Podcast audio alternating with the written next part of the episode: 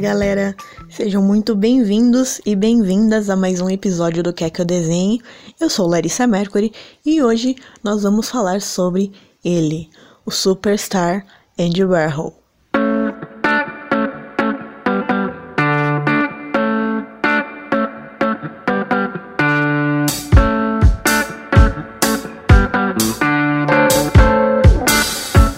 Warhol foi um dos artistas mais influentes da segunda metade do século XX, criando algumas das imagens mais conhecidas já produzidas. Desafiando as visões idealistas e as emoções pessoais transmitidas pela abstração, Warhol adotou a cultura popular.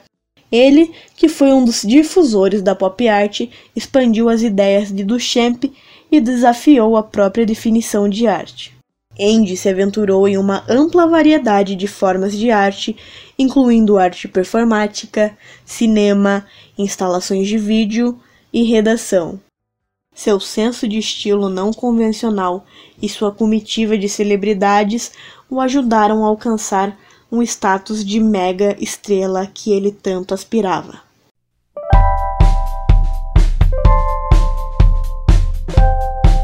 Nascido em 6 de agosto de 1928, Andrew Warhol, isso mesmo, com A no final, era o quarto filho de Andrei e Julia Warhol. Seus pais eram imigrantes da classe operária originários do nordeste da Eslováquia. O pai de Warhol emigrou para os Estados Unidos em 1914 e sua mãe se juntou a ele em 1921 após a morte de seus avós.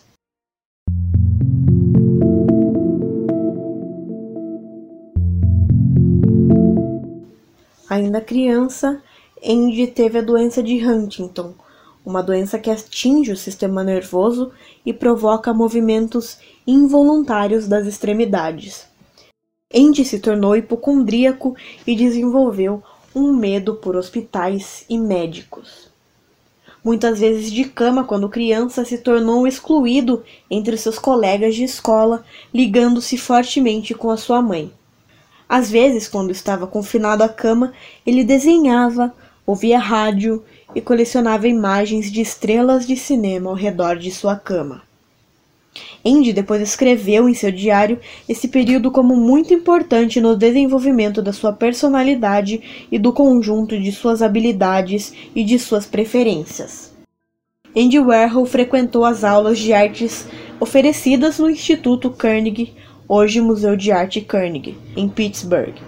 Em 1942, aos 14 anos, Andy novamente sofreu uma tragédia quando seu pai faleceu. Ele ficou tão chateado que não pôde comparecer ao funeral de seu pai e se escondeu debaixo da cama durante todo o velório. O pai de Andy reconheceu os talentos artísticos de seu filho e em seu testamento ditou que suas economias fossem direcionadas à educação universitária do futuro artista. Nesse mesmo ano, Andy começa seus estudos na Shanley High School e, após se formar em 1945, matriculou-se no Instituto Carnegie de Tecnologia para estudar design. Quando ele se formou na faculdade com seu diploma de bacharel em Belas Artes em 1949, Andy se mudou para Nova York para seguir uma carreira como artista comercial. Foi também nessa época que ele largou o A no final de seu sobrenome, o Andy Warhol, para seu Andy Warhol. Ele conseguiu um emprego na revista Glamour nesse mesmo ano e se tornou um dos artistas comerciais de maior sucesso da década de 1950.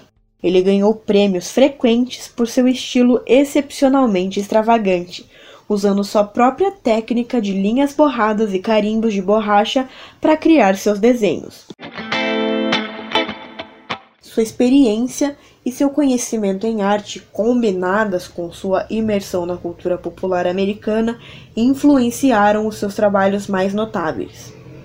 Em 1952, ele exibiu 15 desenhos baseados nos escritos de Truman Capote em sua primeira exposição individual na Hugo Gallery, em Nova York.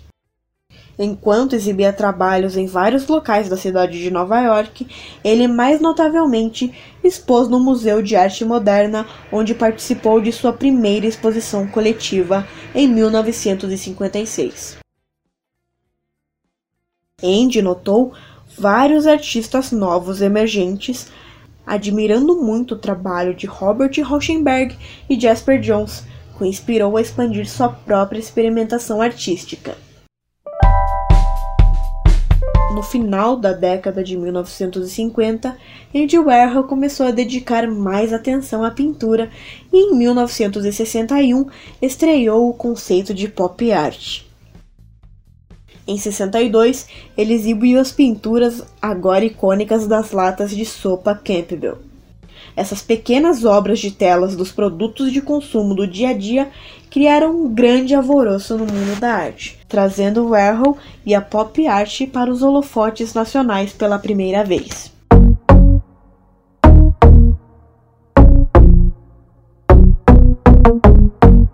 Só uma pincelada rapidamente sobre o que foi a pop art, ele foi um movimento internacional em pintura, escultura e gravura. O termo se originou em meados da década de 1950 na ACI em Londres, nas discussões realizadas pelo grupo independente sobre os artefatos da cultura popular. Este pequeno grupo inclui os artistas Richard Hamilton e Edward Paulozzi, além de arquitetos e críticos. Hamilton definiu pop em 1957 como popular, projetada para um público de massa, transitório, solução de curto prazo, gasto, facilmente esquecido, baixo custo, produzida em massa, jovem, né? Voltado para a juventude, espirituoso, sexy, enigmático e glamouroso. Hamilton criou pinturas como Xi para explorar as conotações ocultas de imagens tiradas diretamente da publicidade e da cultura popular, trazendo referências no mesmo trabalho a pinaps e eletrodomésticos. Claro, isso tudo foi um meio para comentar sobre o erotismo secreto de muitas apresentações publicitárias. Andy Warhol pintou retratos de celebridades em cores vivas e berrantes, os seus trabalhos mais famosos incluem Marilyn Monroe, Elizabeth Taylor, Mick Jagger e Elvis. À medida que esses retratos ganhavam fama e notoriedade, Warhol começou a receber centenas de comissões por retratos de socialites e celebridades. A sua obra Oito Elvis, ou Eight Elvis, acabou sendo revendido por cerca de 100 milhões de dólares em 2008, tornando uma das pinturas mais valiosas do mundo. Em 1964, Warhol abriu seu próprio estúdio de arte, um grande armazém pintado de prata, conhecido simplesmente como The Factory, ou a fábrica. The Factory rapidamente se tornou um dos principais pontos culturais da cidade de Nova York. Uma cena de festas luxuosas frequentadas pelas socialites e celebridades mais ricas da cidade, incluindo o músico Lou Reed, que prestou homenagem aos traficantes e travestis que conheceu na The Factory com sua música de sucesso Walk on the Wild Side. É acreditado por inspirar a expressão amplamente usada 15 minutos de fama. No final dos anos 60, ele gerenciou e produziu a banda de rock experimental The Velvet Underground e fundou a revista Interview.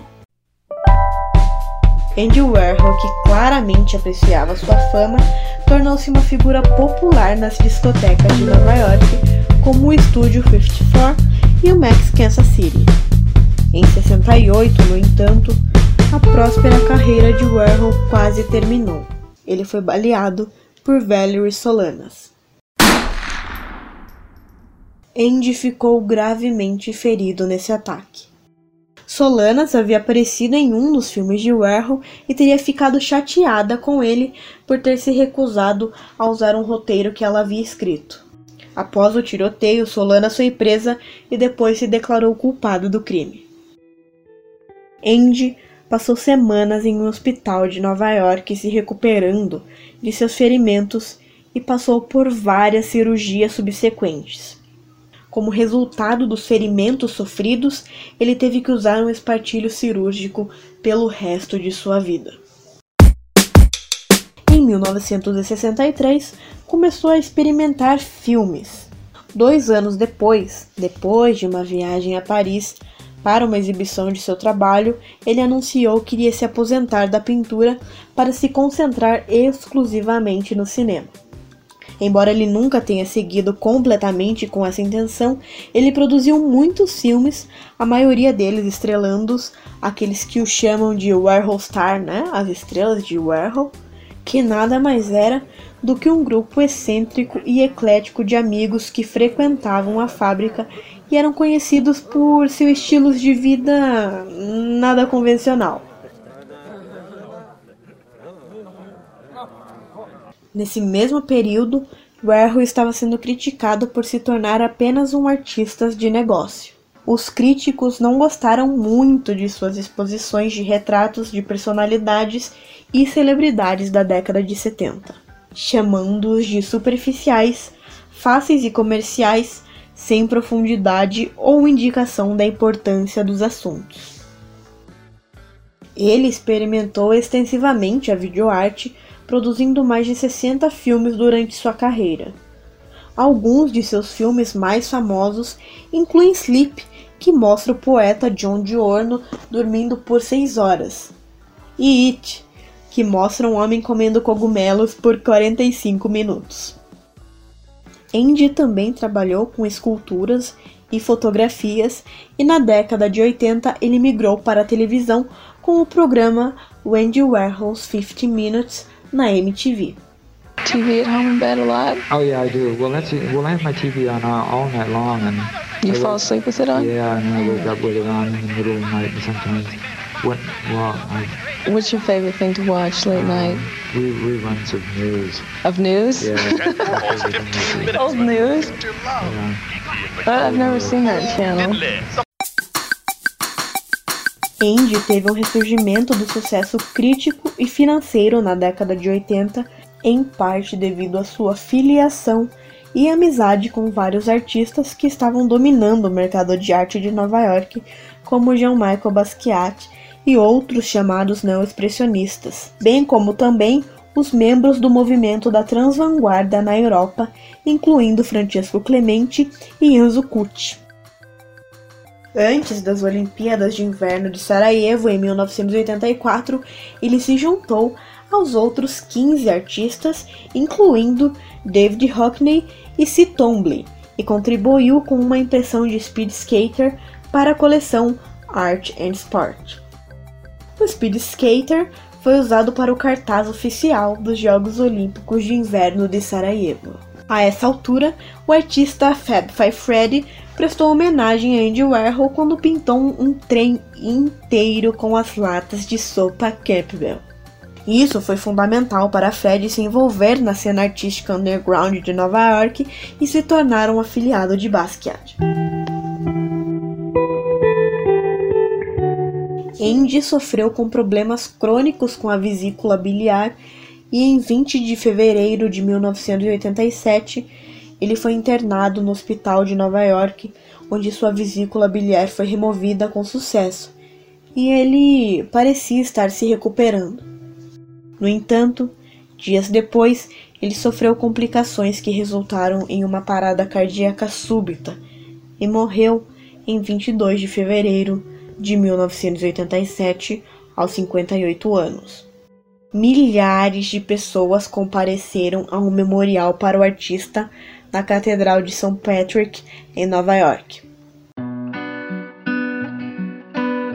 A vida e o trabalho de Andy satirizaram e celebraram simultaneamente a materialidade e a celebridade.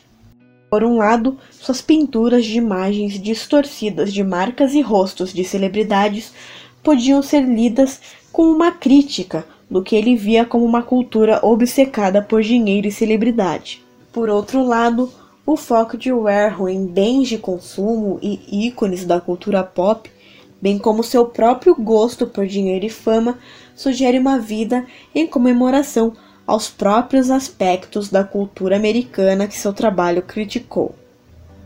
Andy falou sobre essa aparente contradição em sua vida e em obra em seu livro The Philosophy of Andy Warhol, escrevendo que ser bom no negócio é o tipo mais fascinante de arte. Ganhar dinheiro é arte, trabalho é arte e o bom negócio é a melhor arte. Trabalho de Warhol é destaque no Museu Andy Warhol em Pittsburgh. Em seu testamento, o artista determinou que todo o seu patrimônio fosse usado para criar uma base para o avanço das artes visuais. A Fundação Andy Warhol para Artes Visuais foi criada em 1987, abrigando uma grande coleção de seus trabalhos. Para quem quiser se aprofundar mais na vida do artista, eu vou deixar alguns links na descrição desse podcast e também no site do Quer Que Eu Desenhe para vocês se aprofundarem. Mande também a sua sugestão de tema lá no Instagram do Quer Que Eu Desenhe ou na página do Facebook. Também não deixe de compartilhar esse podcast com seus amigos e também não se esqueça de clicar em seguir aqui no aplicativo e assim que eu publicar um conteúdo novo você será o primeiro a saber. Entendeu? Ou quer que eu desenhe?